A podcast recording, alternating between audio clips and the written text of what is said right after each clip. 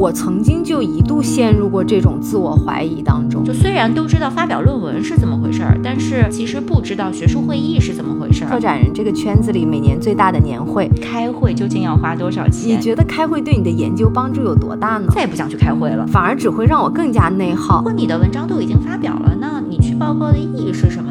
让我开始怀疑开会的意义。我们到底为什么要开会啊？投入了很多的时间去准备。那如果被拒了，就是报告的点子被抢的一些个案。这个里面学问真的太多了。国内外开会的风格还是更重要的是，它省钱啊。这样想想，感觉我好像损失了几个亿啊！请求你们给我资助。嗯，你说的是 panel 吗？大家好，欢迎回到 Grad Lounge。嗯，不知道大家最近忙不忙啊？至少我知道直脸最近特别忙哦，是是的，我最近还真是挺忙的。对，你看啊，你前几个星期先是阳了，感染了新冠，对吧？嗯，是的，这个疫情三年多，其实我是第一次阳。你已经算是进入决赛圈了，还是很不容易的。呃，那现在怎么样呢？感觉好点了吗？嗯，其实我觉得基本都好了，就是还有一些咳嗽。嗯，然后很多人说得了新冠之后可能。会有一些劳累啊什么的，然后我基本没有那些感觉，那还那还不错。告诉大家一个秘密啊，上一期节目我们录制的时候，这脸还没有完全康复，大家听不出来吧？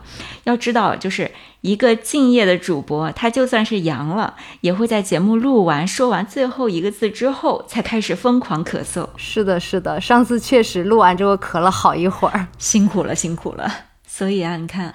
大病初愈之前落下的工作必然要花时间再去补，然后平时还有博物馆的工作，对吧？嗯，是的，嗯，我现在是在波士顿美术馆工作，做策展研究员，所以平时工作也挺忙。而且不仅如此呢，碰巧最近还赶上了这个春季会议的高峰，参加了两场学术会议，是吧？嗯，是的，第一个是呃，CAA，就是艺术家、艺术史学者、艺术教育者和策展人这个圈子里每年最大的年会。今年呢，就比较幸运，在上面做了一个研究报告。嗯，然后还有一场呢是亚洲研究年会，也就是 AAS。今年正好呢在波士顿开嘛，然后我就很方便。嗯，但是呢，我完全没有任何报告，所以就纯是去凑了个热闹。啊，也见到了好多以前的导师同学，然后还认识了很多新的朋友啊，那还真是挺不错的。AAS 的年会啊，确实是非常庞大的。嗯，跟大家简单解释一下，AAS 就是 Association for Asian Studies，它是一个基于北美的国际学术组织。那只要你的研究和亚洲相关呢，就肯定早晚会跟这个学会产生交集。嗯，他们每年的这个年会啊。都会聚集来自世界各地研究亚洲的学者，无论你的研究对象是亚洲的哪个国家，是古代还是现代，然后你的领域包括说历史文化、艺术、社会等等，所以大家可以想象这个规模是多么的庞大。嗯，哎，泽渊，我记得你今年好像在 AAS 有报告你自己的研究，对吧？哎，我就在等你这个问题。但是呢，比较遗憾的是，我今年参加的是他们的这个网络专场，时间呢是在二月中旬，它是完全通过线上直播的方式进行的。毕竟我人在国内嘛，否则的话，如果我参加的是三月份的这个现场会议的话，我们就能在波士顿见面了呀。哎，是的，是的，虽然有点可惜，但是以后肯定还是有机会的。嗯，我们现在以一种过来人的眼光去看啊，就是你在学术圈待足了一段时间之后，那这种跨区域的甚至是国际性的学术会议，就好像大型寻亲现场，大家就彼此拥抱，说：“哎呀，我们又见面啦！”啊，想想就很喜庆。不过说真的，跟大家悄悄透露一下哦，我觉得这次的 AAS 应该是我最后一次开会了，以后我应该原则上不会再参加学术会议了啊，这是为什么呢？主要原因呢有两个，第一个是没钱，然后第二个是呢，这个会议经历对我的简历其实已经不太重要了，或者说呢。我的简历对我应该也不重要了。我说这句话感觉就很爽哦。但是你这么一说，我其实是可以理解的，是吧？刚刚我们说那个第一个原因啊，没钱。其实我们这期节目后面会跟大家聊一聊，就是开会究竟要花多少钱，以及这个经费从哪里来。嗯。第二个原因呢，那显然就不是我们这期的话题了。不过以后希望有机会，我们也可以慢慢去聊哈。你说会不会我们现在讲了半天，可能有的听众其实还不太明白我们讲的开会到底是什么意思呢？哦，对对对，当然，可能有一部分听众已经非常了解了，但是。你如果已经非常了解了，可能也就不需要听我们的节目了，对吧？是，嗯，不过的确啊，像我发现我周围不做学术的朋友，甚至包括硕士毕业的，他们。就虽然都知道发表论文是怎么回事儿，但是很多人其实不知道学术会议是怎么回事儿。嗯，而且呢，就算是在学术圈内，学术会议的形式也可能会因为这个学科领域或者地区的不同而存在差异。那我们还是需要简单解释一下，在北美包括欧洲参加人文领域的学术会议，以及在会议上报告，它大致是一个什么样的形式。嗯，可能有的小伙伴会比较熟悉中国大陆或者港台的会议。它跟欧美的会议呢会比较类似，但是细节上还是有一些区别的。嗯，是的。刚刚你提到不同学科领域的差异，这边呢就举个例子，就像自然科学和社会科学的会议上，往往会有大量的 poster，就是参与这项工作的团队会把自己的研究做成一个展板，整个展厅呢就放满了展板，然后大家就像逛庙会一样去看。每个研究团队呢，可能会派一两个代表站在那边，然后如果有有兴趣的人停下来，就会呃做做讲解呀，或者回答一些呃问题之类的。我有一次是不小心就误入了自然科学展示 poster 的会场，就觉得很新鲜。原来这个领域的不同，连开个会都可以这么的不一样。那这种 poster 的形式呢，在我们人文学科其实是非常罕见的。嗯，对。对，因为人文领域的话呢，基本上所有的报告都是以 presentation 的形式去呈现，而且呢，大多数是以 panel 的形式来组织。呃，等一下，我这么说话是不是显得太中英夹杂了？不会不会，因为这个英文是专业的术语嘛。啊，我明白了，就如果不是术语，非要强行的塞几个英文进去，可能就不太好。就比如说我刚刚讲那句话，如果我要是说。我这么 talk 是不是有 too much 的 code switching？对，那就非常过分了。好好好，那我就放心了，因为我平时就特别注意，尽量不要中英夹杂。呃，等我刚刚说到哪儿了？呃，panel 啊，对对对，panel。那中文的话应该叫研讨组是吧？但是如果你看我要是说研讨组，可能北美的小伙伴就也会很困惑。是的，我觉得如果你要跟我说的话，我肯定会先愣一下。然后我在想说，嗯，你说的是 panel 吗？所以就结果反而大家都听不懂了。那咱们还是说 panel 吧。嗯，好的。嗯，那通常呢是每三四个兴趣相近的学者会组成一个 panel，给他定一个主题。这个主题呢跟每个报告者的研究都会有些许的关联。啊，一场学术会议呢就是由很多个这样的 panel 去组成，每个 panel 呢会分配到一个时间间段和地点，这样方便大家去选择感兴趣的主题去旁听。听，那么这个 panel 里的每个报告者呢，会有差不多十五分钟左右的时间，去向在场的听众介绍自己的研究。等这个报告结束了之后呢，一般会留一点时间去进行现场的 Q&A 问答。那也有的 panel 呢，会邀请领域里面这个德高望重的学者去作为 discussant，也就是点评人。那这个点评人呢，就会在所有报告结束之后，对每一个报告者的工作去做几分钟的评论。嗯，这边我想再补充一点的呢，就是年会一般会要求 panel 的组成人员尽量避免同质化。什么意思呢？就是最好一个 panel 报告人里既有研究生，呃，junior professor，也就是我们说的青年教师啊，或者国内叫青教，也有像呃泽渊刚才说到的 discussant，呃，一般是比较德高望重的教授。如果我们看他们隶属的学校或者机构呢，也是基本来自不同的研究机构，很少会出现里面两三个人来自同一个学校的情况。嗯，那么这样的一个方式呢，就是很好的促进大家去更广泛的交流学习，而不是一直在自己的一个小圈子里面。嗯，对，刚才说的主要是应用于那种大型的 panel，就是大家来自不同机构的。嗯，那对于小型的学术会议来说呢，比如。你自己的学校或者院系内部组织的这种研究生会议，它通常就是一天之内就结束了，可能从早到晚去排上几场 panel 就结束了。嗯，那很多这种小型会议呢，它甚至也不叫 conference，它可能会叫 forum、symposium，或者甚至还有叫 workshop 的。嗯，那有一些是申请制，还有一些可能是邀请制。嗯，但是像中大型的会议，它通常都是申请制。是的，这种大规模的会议呢，可能要邀请也邀请不过来，都是需要大家事先提交报告申请，或者几个人组成一个 panel 共同去申请。对，而且这种会议的话，在日程上它也会更加复杂。像学会的这种区域性会议啊、年度会议啊，它会汇集来自不同高校甚至不同国家的学者。嗯每次开会的地点呢也不一样，它会在不同的城市，甚至不同的国家。会议场所呢，很多时候是去租用酒店的场地，也有的时候是借用高校或者其他研究机构的场地。那一般像这样的会议就会要持续三天甚至更久。嗯啊，整个会程的安排呢，除了刚刚说的 panel 之外，还会有比如说 keynote speech，相当于那种主题的讲座，呃，round table 圆桌讨论，以及像图书展、作品展等等。然后晚上呢，可能还会有欢迎酒会，一般叫 reception，还有正式的晚宴等等，嗯，是的，是的。这里面其实我最喜欢的就是图书展，是吧？我也很喜欢。因为可以抢先看到各大出版社最新出版的书籍嘛，然后还可以购买平时想买又舍不得买的书。因为一般这种图书展呢，都会有力度不错的折扣，然后到了最后一天，往往还有免费送书的情况。我今年在 CAA 上就抢到了三本免费的书。哇，太好了！但是啊，嗯，难道我们最喜欢的不应该是蹭吃蹭喝吗？哎呀，我是刚想文艺一下，你就戳穿我。我说的，我说的是我自己啊。不过咱们过一会儿真的要去聊一聊这个吃喝的问题。嗯，现在呢，要么就还是先说回学术本身啊。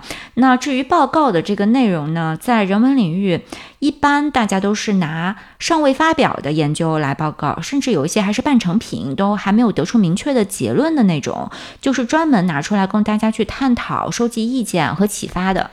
嗯，没错，少有的例子可能是一些行业内一些已经很有成就的学者，可能会有人邀请他们去报告已经出版的研究的一部分。啊、这种我感觉在 panel 里的话还是比较少见，可能更多的是在 keynote speech 或者是那种会议之外的讲座上。嗯但是我了解到，就是有一些自然科学的学术会议，它是所有人报告的都是已经发表的文章，这种我觉得还挺奇怪的，因为我想。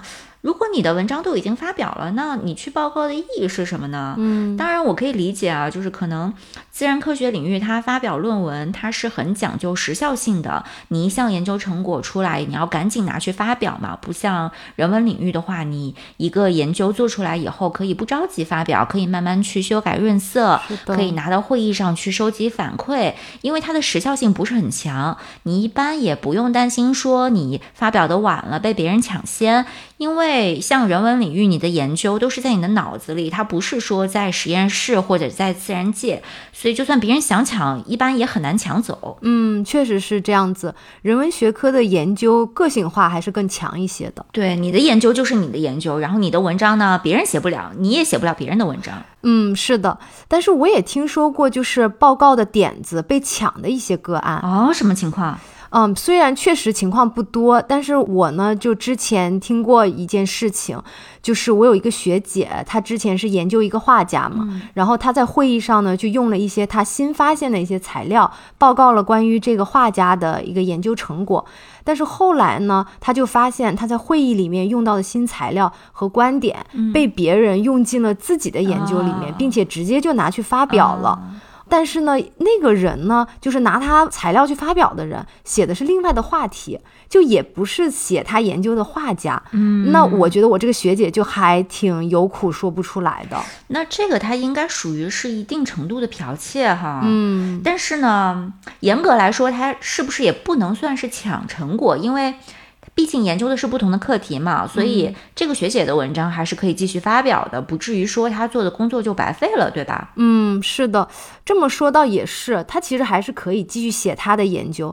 不过呢，就因为她用的那个新材料其实是之前就没有人注意过的，也没有人用过，嗯，所以呢就被别人抢先发表之后，我感觉就对她还是有一定的打击的。嗯，主要因为她当时文章没有发表，那别人，但我想别人虽然不能引用吧。至少应该私下先沟通一下，对吧？然后呢，在自己的文章里可以注明一下，说啊是在会议上获得了谁谁谁的启发和帮助，这样是呀，这样才是比较符合学术规范的。嗯，那当然，这里呢也只是稍微提醒一下大家，就偶尔会存在这样的情况，而不是让大家因为害怕自己的观点被别人抢去而不去报告自己的研究。对对对，毕竟只是小概率事件嘛。嗯，是的。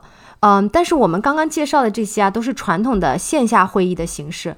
这几年呢，因为疫情，也诞生了不少呃线上的会议。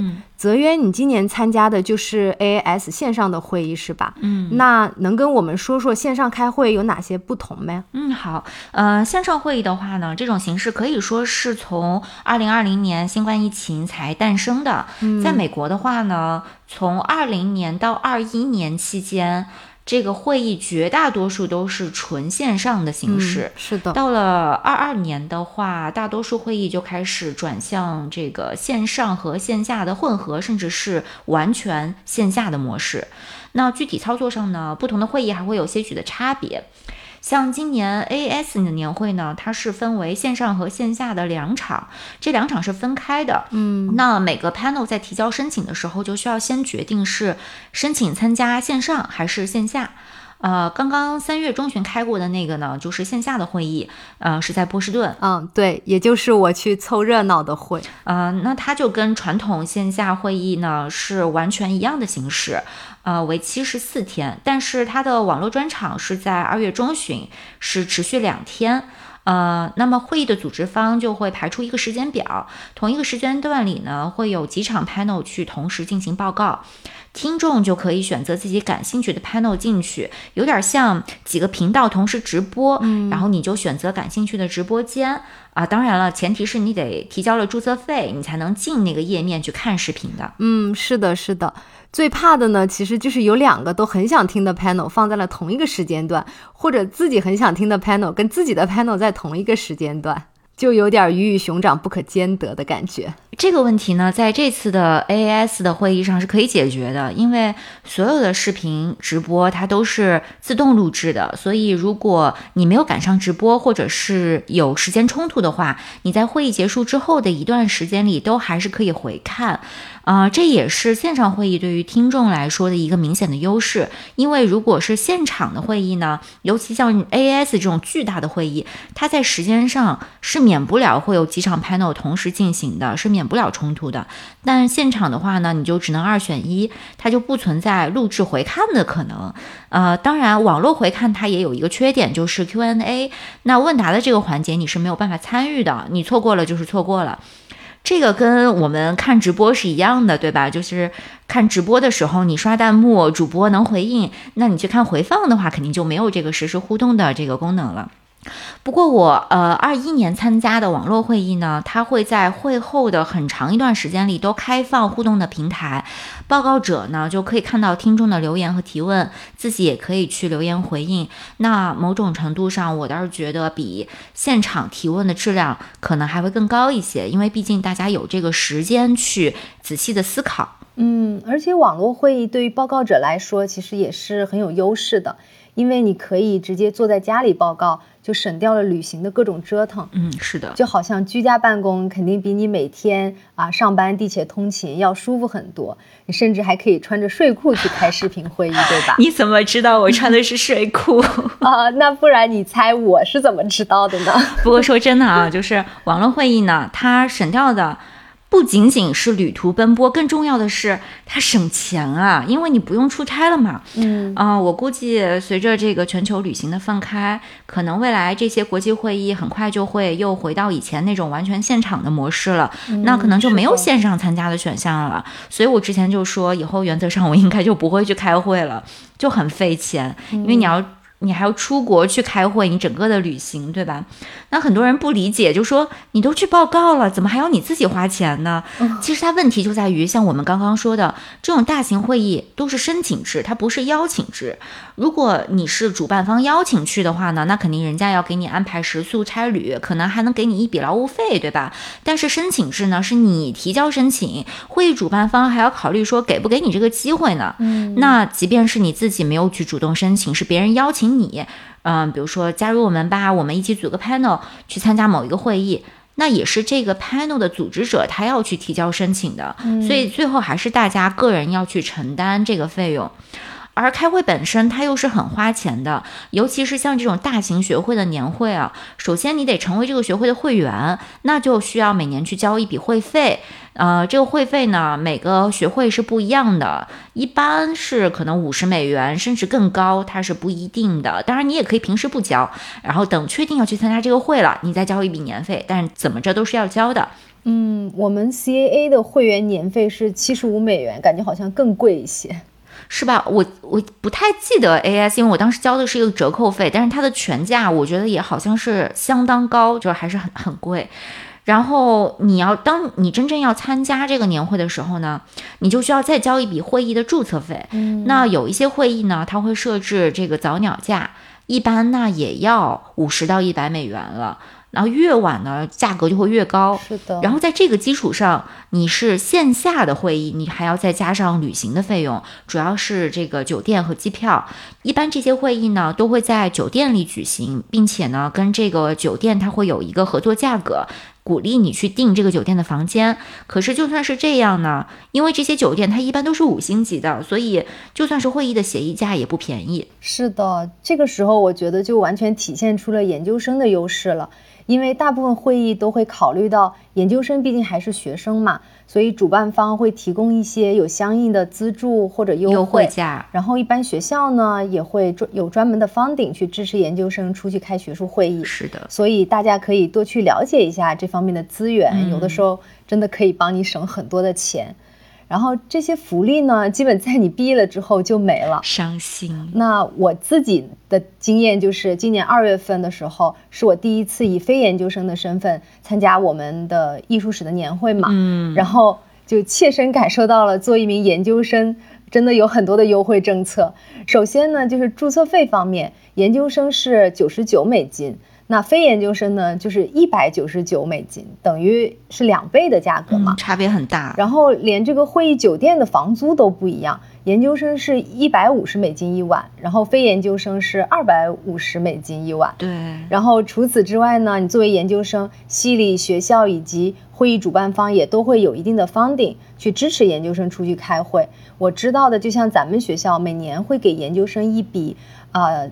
就是一笔很小的 funding，叫做 small grant，大概就是五百美金。嗯，我们也是。然后呃，我们自己系呢还会有一些冠名的 funding，去支持学生五百美金以外剩下的一个差旅费。所以研究生期间，我其实开会基本没有自己太出过钱，就除非是吃饭嘛，那个是呃那个 funding 不包括的。所以这次是毕业之后第一次开会。啊，就感受到了荷包大出血，是吧？我们系的那个研究生也是给五百，啊，就是只要你的 paper 被接收了，可以去报告了，系里就会给你五百美元的这个额度上限。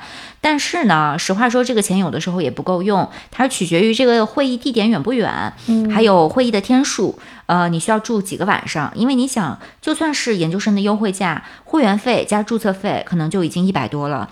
然后，如果开会的地点比较远，然后像美国呢，又没有咱们中国这么便宜又快捷的高铁，是吧？嗯，那就得再加上往返的机票，然后剩下用于住宿的钱可以算得出来吧，就没有多少了。嗯，所以通常你可能需要去联系其他的研究生，这样两个人可以合住一个房间，相对会便宜一点。嗯，或者呢，你就得再去找其他的渠道去申请更多的资助，但是这个就要看运气了。像以前有的时候我经费不够用嘛。就只能住附近的青年旅社，那就便宜很多。但是呢，因为你不跟大家住同一个酒店的话，多少还是会损失一些社交的机会。嗯，这个是真的。我觉得住在会议酒店里面就社交方面真的是非常方便。就无论是你想约教授或者其他研究生一起喝个咖啡啊，聊聊研究，或者就是相约一起去听一个 panel，就简直不要太方便。对，但是这也是线上会议的一个局限，就是它虽然帮助了你省掉了旅行，但是同时呢，也削弱了会议的这个社交功能。嗯，这个我特别同意。我觉得。夸张一点来讲，我觉得线上会议其实基本还挺难进行有效的社交的。嗯，我自己二零二一年就参加过一个跟我博士论文特别相关的一个主题会议嘛。嗯，然后那个会呢，就等于很系统的把我们做这个主题的人都集中到了一起啊，那真的很好。其实按理说就是一个特别好的认识志同道合学者的一个好机会，可是因为它整一个会议是全部是线上。然后我们报告完自己的研究，可能在 Q&A 部分就会有一些互动，但是，嗯，会议结束之后，其实我们也就没有任何的后续了。我就觉得其实还挺可惜的。嗯。确实，那确实是挺可惜的。因为虽然理论上啊，你们还可以继续保持邮件往来嘛，但是毕竟大家之前都不认识，这个联系它其实是很脆弱的。是的。所以我是觉得，确实有的时候必须要大家一起坐下来吃个饭，有面对面的聊天，才能真正熟络起来。呃，有一些好的想法呢，也是需要那种面对面的交流，它才能碰撞出火花来。嗯，我觉得这就好像。居家办公和坐在同一间办公室的那个区别，就虽然我自己非常赞同居家办公啊，但是我也确实同意你在办公室里和同事，比如去个茶水间喝个咖啡，中午一起吃个饭，或者在走廊里、电梯里遇见这些社交场景，它是网络无法替代的。那像现场的学术会议，很多交流它也不是在 panel 规定的那个时间里进行的，而是像人们从一场 panel 到另一场 panel 的这个路上。这个间隙里，在酒店大堂休息的时候啊，吃饭的时候，是在这些场合，往往才能让人们去完成一个从认识到建立联系，甚至成为朋友的这样一个转变。嗯，呃，很多会议他还会在晚上去安排酒会、晚宴什么的，也是为了专门去方便大家的交流。嗯，我觉得还真的是这样，就是看来不光是生意是在饭桌上谈出来的，很多学术可能也是。然后，那这确实是网络会议的一个局限。另外还有一点呢，就是因为线上开会不需要旅行，结果就导致了一个我们其实常常会忽略的问题，那就是时差。嗯。然后我二零二一年参加了就两三次的线上会议和工作坊，这几次活动呢就都是欧洲举办的，好处就是我不用去麻烦去办申根签证啊、英国签证什么的。那倒是。但是欧洲如果是早上九点开会。我的东部时间就是凌晨四点，嗯，就想象一下一整天的会，我得从凌晨四点一直开到下午一点，然后呢，三天的会的话，我每天就得凌晨三点多就起床，然后收拾，太不容易，其实就还挺痛苦的，哎。我记得你这次 A A S 是不是也存在这个时差问题啊？那太存在了，因为我是在国内嘛，而且其实你就算是在美国内部，他们从东到西也是有时差。对，你知道我是一个习惯早睡早起的人嘛？一般我晚上十点半就困了，但是那天排到我报告的时间呢是北京时间大概半夜，大概十二点半这个样子。哇！然后后面还在有问答讨论，所以那个时候脑子就已经不太转了，你知道。不过总体来说呢，我没有。没有你那么痛苦，因为有两个原因啊，一个是我们那个 panel 的时间呢，相对还算好，它是从北京时间的晚上十一点半到凌晨一点半，就至少还能吃得消吧，总比凌晨三四点钟那种要好。嗯，还有一个原因呢，是因为所有的直播它都可以回看，所以我就也不用说半夜起来去听其他人的报告。嗯，这点还真是线上会议的优势。不过整体上，我觉得线下会议的体验呢还是更好的。就作为一个社恐患者，我其实还挺惊讶自己会更喜欢线下的会议。嗯，主要是不管教授还是研究生，嗯，普遍其实还是非常友好的。有的时候呢，还可以交到就是之后一起组 panel 的朋友，分享一些资源信息啊，甚至学术八卦等等，就会很有一种归属感。确实，因为像做研究嘛，很多时候还是挺孤独的。那这个时候线下会议确实它可以增强你的现实连接，包括说提供一些新的外部感官的刺激。嗯，比如说像我就觉得旅行，它就是嗯线下会议每次给我印象。最深的部分。嗯，甚至我可能记不清，说我听了哪些报告，或者时间长了都可能不太记得我自己做的是什么报告。但是我会记得那个旅行的经历，因为它是完全新鲜的，对你来说。嗯，尤其是就我曾经作为一个既没有时间又没有钱的学生啊，在美国这么多年，是很少会自费去其他城市去玩的，所以。我大多数的旅行经历呢，都是通过开会，因为有经费报销嘛，然后才正好有机会说去其他城市看一看。哎，这点上咱们俩真是一模一样。甚至还有一些会议特别好，是在其他国家开的，那我就通过各种方式去申请经费，因为我可以就说，你看我的文章被这个会议接收了，然后这个会议呢在领域里非常非常重要。但是如果因为我没有钱买机票，我去不了，那不是很可惜吗？所以就请求你们给我资助，就这样，通常都可以侥幸搞到钱。哦，是的，是的。那这里我觉得咱们也可以挖个坑，就是之后讲讲。怎么写这个会议的 funding 申请？我觉得你应该是非常有经验的。还有其他各种，你知道各种 funding 的申请，这个里面学问真的太多了。嗯，呃，我印象最深的是有一次我去了葡萄牙的里斯本，呃，然后我是在一个八人间的青年旅社住了五天。还有一次是去北京，而且是在秋天，就北京最好的时候。而且你要知道，对于留学生来说，回国吃火锅是多么幸福的事情。你这也太幸福了吧！我博士期间就是大小会也都参加了一些，但竟然都没有国外的会。就二零二一年参加的两个会，主办方都是欧洲的大学嘛，但可惜的就是那个时候还是疫情没有开放。呃，就虽然是有这样的机会，但最后结果还是窝在家里，然后参加线上会议。这样想想，感觉我好像损失了几个亿啊！哎。哎，这么这么说，好像我们开会的目的怎么就都是为了公费旅游？公费旅游。但说到 底，嗯，你觉得开会对你的研究帮助有多大呢？我觉得啊，真正要说到对我报告的这项工作的帮助，实话说也并没有很大。因为，当然这个有的时候你看运气啊，说不定正好能遇到有的人可以给你非常有用的反馈。嗯。但是呢，大多数时候就只是一些比较小的帮助。嗯，你觉得呢？嗯，这个我是有类似的感觉，嗯，就是我可能在这个会议上对我报告的论文得到的建议可能是比较少的，但是我觉得它的帮助更多的是一个，就是你知道整一个领域的发展。然后听到一些非常有意思的一些题目，其实是非常能够启发到自己接下来可能想做的东西。但是你看，你这个是还是属于一个比较积极的感觉啊。嗯，不过我觉得其实很多人对于会议的态度并没有那么积极。嗯，就是可能对于学术圈之外的人来说，呃，好像去学术会议上报告听起来是一个。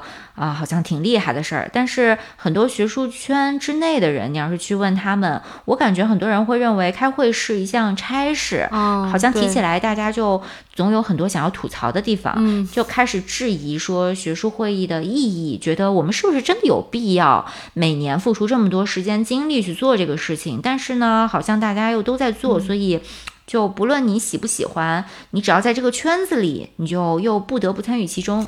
是的，是的。其实我曾经就一度陷入过这种自我怀疑当中，嗯，然后主要就是我博一那个时候不是去参加了一个比较大型的一个研究生会议嘛，嗯，我其实抱的是非常积极的心态，就是觉得啊，我要把这个非常我自己很满意的研究拿去报告，然后可能能得到很好的回馈或者建议，然后我可以把它修改甚至发表。但是那个会议大概持续了两三天的时间吧，嗯，呃，开完那个会，整个人很疲劳，然后我自己的报告呢，投入了很多的时间去准备，嗯，但是最后其实有效的反馈就基本没有什么，嗯，然后我又觉得自己付出了各种时间劳力，抱着这么大的期待，结果最后只是没得到什么东西，这个直接导致的一个结果就是。让我开始怀疑开会的意义，以至于我在博士二年级到大概四年级吧，可能中间有大概两三年的时间，我都没有去申请任何的会议，就是我开始觉得这个可能是一件没没那么有意义的事情。嗯，因为真的就是开会，它是一个特别费时、费力还费钱的事儿。嗯，像那种大型的学术会议，它一般是提前大半年就开始筹备了，是的。然后你需要去找人组 panel，或者别人找你，然后你们在一起商量说选什么主题，每个人的研究又不一样，嗯，然后要写你的报告摘要，最后把所有人的工作再拼成一个 panel proposal，向会议去提交申请。那如果被拒了，就是白忙活，对吧？对。如果被接收了呢，就要写文章、写讲稿、做 PPT，然后还要再多练习几遍，因为你要保证不超时嘛。没错。那然后就是注册、申请经费、订机票、订酒店、安排行程，而且呢，有的会议它是从周四就开始，碰上教课的日子，你还要安排调课。到了会场，你要做报告、听报告、参加各种社交，有的时候从美东到美西，你还要倒时差。所以最后完了开一趟会，回到家以后，你可能发现第二天的课还没有准备，对吧？还有各种耽误下来的工作要补，然后那边呢还要再给会上认识的人去发邮件啊，表示感谢啊，保持联络啦，等等，就会身心俱疲。是的，是的，真的还挺累的。而且开会的过程中呢，不免还会遇到各种无效的社交，我就挺不喜欢的。可能因为我是内向型人格嘛，就本来这种社交场合我就会能量值消耗的特别快。我懂嗯，如果再进行一些无效的社交，反而只会让我更加内耗，就也没有办法真正享受到交流的快乐。而且每次去开会，我也觉得就日常的工作节奏肯定是会被打断的。是的，开完会回来还要花一段时间去重新回到自己的工作节奏当中去。嗯，但是我反思了一下，就是会不会是因为咱们还没有把。开学术会议真正的内化，就是真正变成一个跟阅读啊、写作一样就很家常便饭的事情，因此才需要好像要花费额外的精力和能量去准备这件事情。不是，我跟你说啊，就是真的。我有一次遇到一个我们领域的教授，一个美国人，特别有意思。嗯，他是当时去另一个学校开讲座，然后正好我也去那个学校参加一个活动，然后晚上我们一起吃饭聊天，就聊了很久，大家都很放松了，就是都聊得很开了。然后他，你知道吗？就开始跟我疯狂的吐槽开会啊，真的。然后我也不知道，就我不知道我们当时是聊到什么话题，然后就开启了他的这个吐槽。他就说，他说我现在反正已经是拿到终身教职了，我就再也不想去开会了。反正我能不去，我就尽量不去，因为没有意义啊。他说没有意义，他说我要花这么多的时间去准备一个报告，然后又怎么样呢？他说只有十五分钟。十五分钟，你能听懂什么？你你能知道别人做了什么？你能把你的研究讲清楚吗？他说：“我觉得这个时间精力话就花得很不值。”然后呢，所有人都花这么多的时间去准备，最后谁也没有听懂谁的研究，所以就不可能给你有什么高质量的反馈。最后就变成大家就是聊天，然后也最后没有人喜欢开会。他说就是去 social 的。嗯，我我觉得可能他那天呢也喝了点酒，然后讲话讲的有点极端，但是我反正我听得很爽，就是。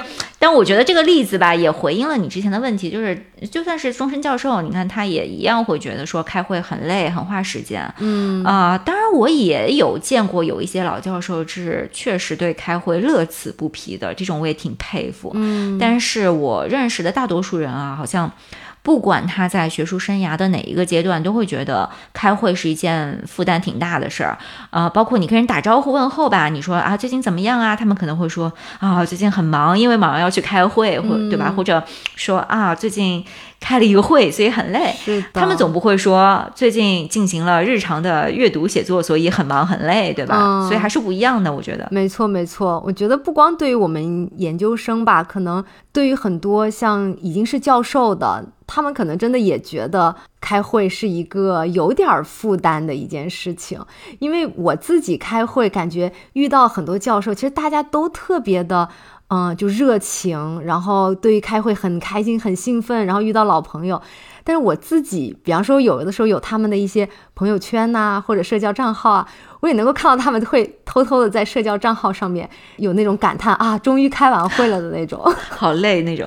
嗯，是。所以我觉得大家。可能在或早或晚的某个时刻，都会发出一则灵魂拷问，就是我们到底为什么要开会啊？对对，除了刚刚我们说的，就是有这个公费旅游之外，到底它还有？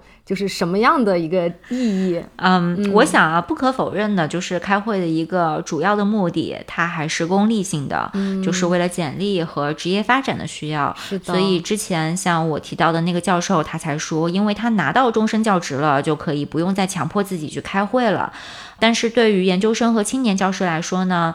人们会希望在你的简历上看到一个持续的会议经历，嗯，那你也需要去通过会议去认识人，也让别人认识你，因为你在找工作还有评终身教职的时候，都需要面临这种同行学者的评价嘛，嗯，那如果你之前经常在会议上跟这些同行学者互相交流有互动，他们对你的研究都有所了解和认可，啊，对你这个人的印象也很好，那就比较容易在你职业发展的这些关键节点。上给你积极的评价，所以从这一点上说呢，一个年轻学者他如果在各大学术会议上。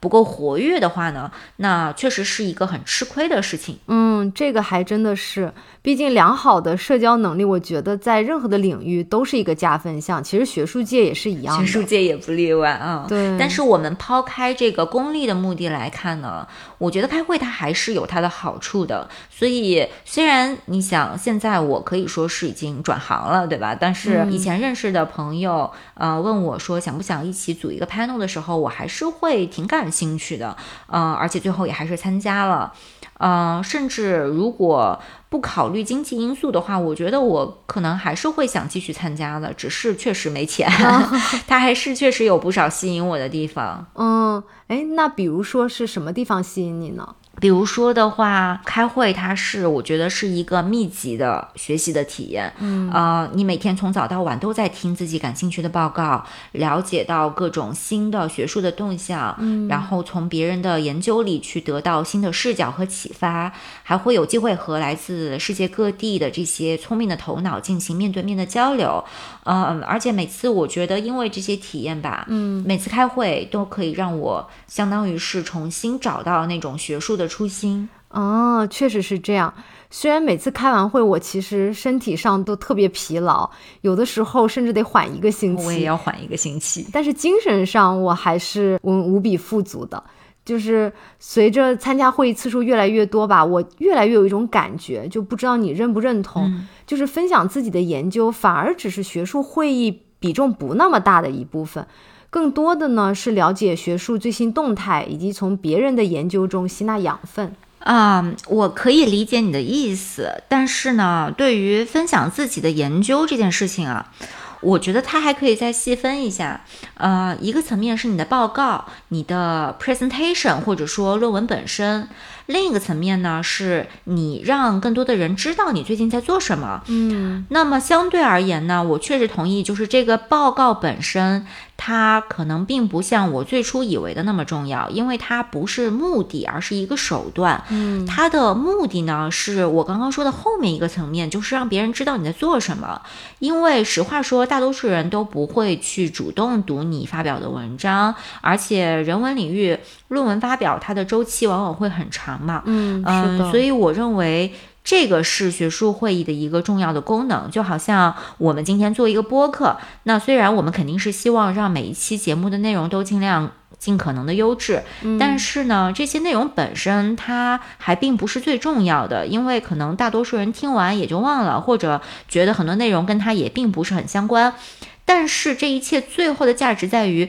其中，它总会有一些东西让一部分听众觉得，哎，好像有帮助，或者说他如果对于某一个话题想要了解更多的话，他可以联系到我们，甚至，呃，随着我们听众逐渐增加，它可以形成一个群体，大家呢就可以互相建立新的联系，可以发展出更多的可能性。是的，呃，所以我现在也是这样理解学术会议的，它是对于论文发表或者说专注出版的一个补充，让大家互相知道彼此在做什么，然后由此呢。呃，获得这个启发或者建立新的联系。嗯，你这么一说，好像还真是这么回事儿，是吧？我正好我们开始做播客嘛，我才想到。不过我不知道，嗯，这个是不是欧美会议的特点啊？因为我也参加过这个中国大陆的一些学术会议，或者是旁听，或者是报告。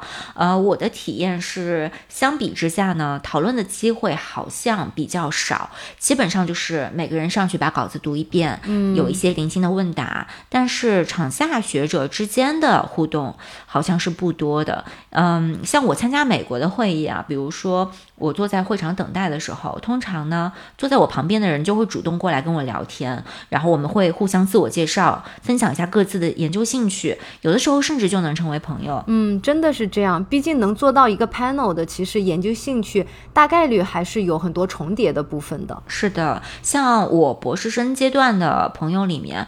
基本上除了本校同学之外，其他几乎都是在会议上认识的。嗯，但是呢，我参加国内会议的时候，感觉啊，陌生人之间比较少聊天，甚至好几次我去主动搭话去做自我介绍，问他说：“哎，你研究什么方向啊？这次报告什么内容啊？你报告是什么时候呀？什么？”我感觉对方啊，就。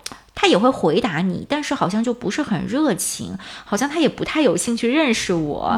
那这样的会议氛围，我就觉得不是特别理想吧。当然，这个只是我极其个别的体验啊，它不具有代表性。嗯，你这么一说，我才意识到我自己竟然没有参加过国内的学术会议。嗯，只是以前研究生的时候呢，有去旁听过。呃，确实没有什么社交。当然，我一直就比较社恐，可能也是呃很大一部分原因吧。就只是听会议，呃，然后没有真正去想要去认识别人。嗯，但是真的国内外开会的风格还是挺不一样的。还有一点就是，尤其对于成长阶段的研究生来说呢。开会可以让你对自己的研究有一个相对客观的感知，我觉得，因为你在读博的前几年很少会有得到同行评审的机会，你可能还没有给期刊投过稿，你的研究呢，可能只有你导师指导或者你熟悉的几个教授会给你一些反馈，嗯，而大多数时候你只是就孤独的写着论文，呃，但是呢，可能并不知道你这项工作是不是足够好，它到底是一个什么水平，没错啊，那通过会议的话，你去报告自己的阶段。性的成果，或者把自己的论文草稿去提交给这个 panel 的其他成员和点评人，你得到的就是一个类似于同行评审的意见。那当一些你之前不认识的其他学校的教授过来跟你说啊，我特别喜欢你的报告，呃，我对你的研究很有兴趣。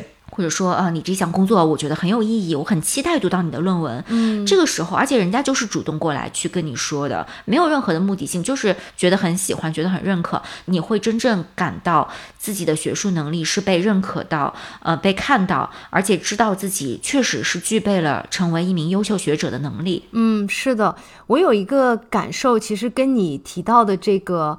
嗯，是有相关的，就是我感觉开会，尤其是作为一个研究生来讲，你可以把这个开会的经历作为一个像呃参照系一样的，因为你会听到别人的报告，然后你也知道自己的报告，就是等于有一个这种参照系，让你知道你自己的一个水平到底在什么位置，然后你可能会听到一些非常优秀的会议报告，那这个就会成为一个。动力嘛，一个激发你，然后让你感觉到说，哦，原来我还有这么大的一个呃进步空间，嗯，我觉得这是一个很好的机会。嗯，那如果你现在是研究生阶段，还没有参加过学术会议，你应该怎么准备呢？或者说，呃，如果你已经有过参加会议和做报告的经历，但是呢，希望再得到一些提升的小技巧，那么我们下一期会跟大家主要去分享一些偏重实操的内容，聊一聊我们这些年开会走过。的弯路啊，总结的经验教训，以及一些克服困难的小妙招。嗯，好，那咱们就下周四继续聊。好，我们下期再见。